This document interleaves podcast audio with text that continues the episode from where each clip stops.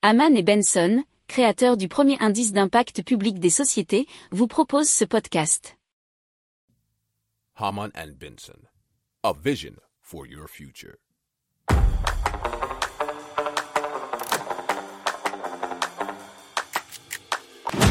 Économie, tech et innovation, hydrogène, énergie. Le journal des stratèges. Présenté par Boris Kahl. Bonjour à tous et bienvenue dans le journal des stratèges consacré aujourd'hui à l'économie. Au sommaire, on va vous parler d'une zone monétaire unique euh, qui est en préparation en Amérique du Sud, enfin en discussion. On va vous parler de fraudes qui ont été euh, eh bien euh, débusquées en France et des anomalies entre le poids réel et le poids affiché des produits. Et ensuite, on vous parlera avec bah, quelque chose qui apparemment intéresse les Français, c'est le salaire à la demande. Vous écoutez le journal des stratèges numéro 337 et ça commence tout de suite.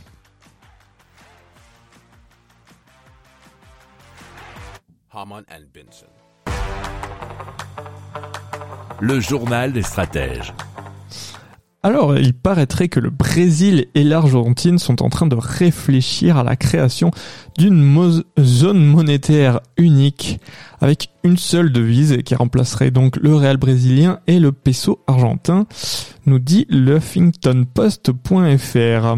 Alors, c'est le président argentin Alberto Fernandez et son homologue brésilien Lula qui doivent faire une annonce apparemment sous peu.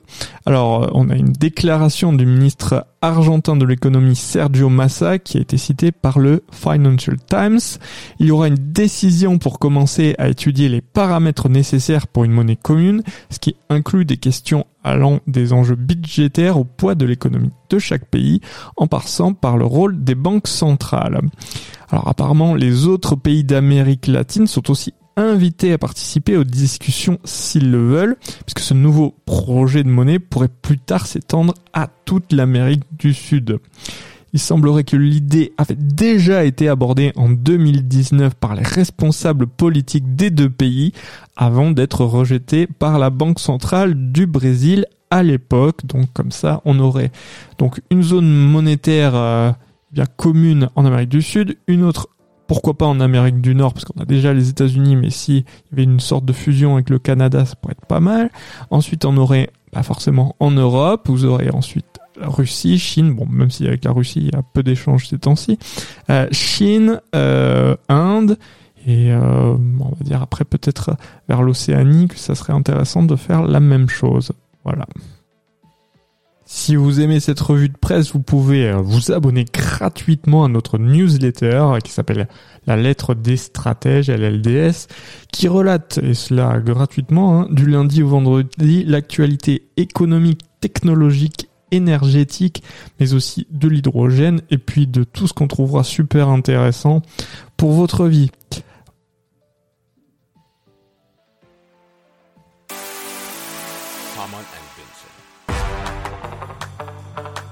Le journal des stratèges.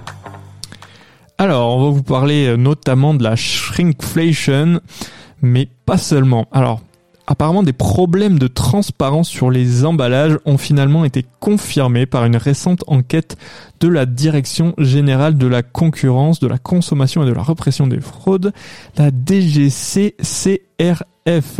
Alors cette enquête a été menée depuis fin 2022 et elle se base sur des constatations réalisées dans des usines de conditionnement et dans des magasins d'alimentation.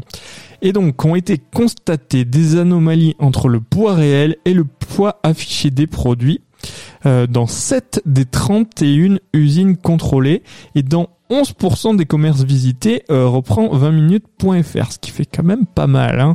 Donc ça veut dire que si euh, vous achetez un paquet de farine d'un kilo, peut-être qu'il fait en fait 800 grammes. Voilà. Euh, et qu'on ne vous le dit pas, hein, c'est l'idée.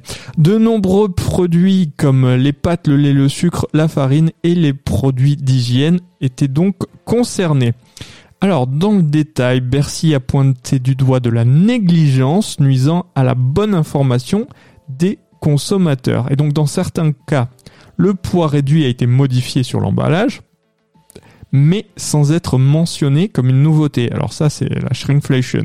Donc c'est carrément le fait que vous verrez, hein, si vous regardez vos emballages, très souvent, vous avez on part par exemple de 500 grammes euh, que vous avez l'habitude d'acheter et en fait d'un coup vous allez voir que c'est plus 500 grammes mais 477 ou des chiffres de ce genre. Et là, c'est vraiment de la shrinkflation. C'est que vous achetez au même prix, mais ce n'est plus la même quantité. Donc, ce qui veut dire que le prix au kilo a augmenté et qu'on ne vous en a pas informé.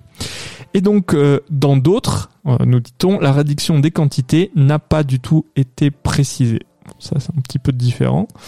Euh, le gouvernement souhaiterait permettre aux consommateurs de signaler en temps réel ces anomalies via le site Signal Conso qui se déclinerait d'ici quelques mois en une application mobile. Et il faut savoir, si je me souviens bien, euh, que les industriels se sont défendus notamment en disant que, eh bien, modifier euh, sur les emballages le poids ou bien les quantités, peu importe, eh bien ça leur coûterait trop cher, hein, donc ils n'ont pas souhaité faire cette modification. Si vous aimez cette revue de presse, vous pouvez euh, vous abonner gratuitement à notre newsletter qui s'appelle La lettre des stratèges, LLDS, qui relate, et cela gratuitement, hein, du lundi au vendredi, l'actualité économique, technologique, énergétique, mais aussi de l'hydrogène, et puis de tout ce qu'on trouvera super intéressant pour votre vie.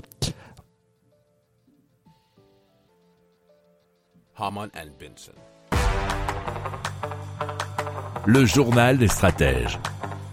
Et donc on reprend un récent sondage OpinionWay pour l'entreprise Rosalie où dedans on apprend que 60% des personnes interrogées avouent avoir déjà été à découvert au cours de leur vie et la moitié d'entre elles le sont régulièrement. Et la principale raison qui a été invoquée, qui a été repris par un article du journal marieclaire.fr, c'est que le salaire serait versé euh, trop tard. Et donc 49% des Français sont séduits par le fait de recevoir le salaire en cours de mois. Euh, donc ils adhèrent à cette idée d'un versement d'un salaire à la demande. Hein. Alors, il euh, faut savoir que nous, on est très habitués en France depuis assez longtemps et dans pas mal de pays euh, en Europe notamment à un salaire mensualisé. Mais dans d'autres pays anglo-saxons, que ce soit euh, aux États-Unis et pourquoi pas en Angleterre, hein, le salaire à la semaine, ou du moins l'idée de savoir combien on touche par semaine est beaucoup plus répandue.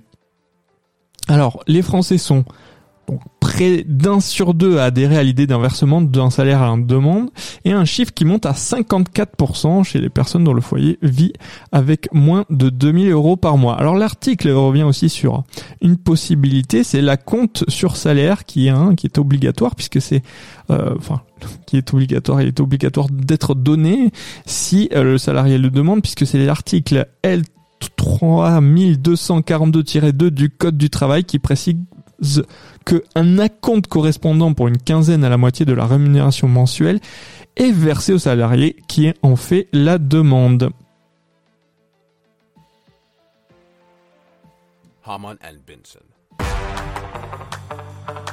Le journal des stratèges. Voilà, c'est terminé pour aujourd'hui. Je vous souhaite une excellente fin de journée et je vous dis à très vite pour plus d'infos. Ciao ciao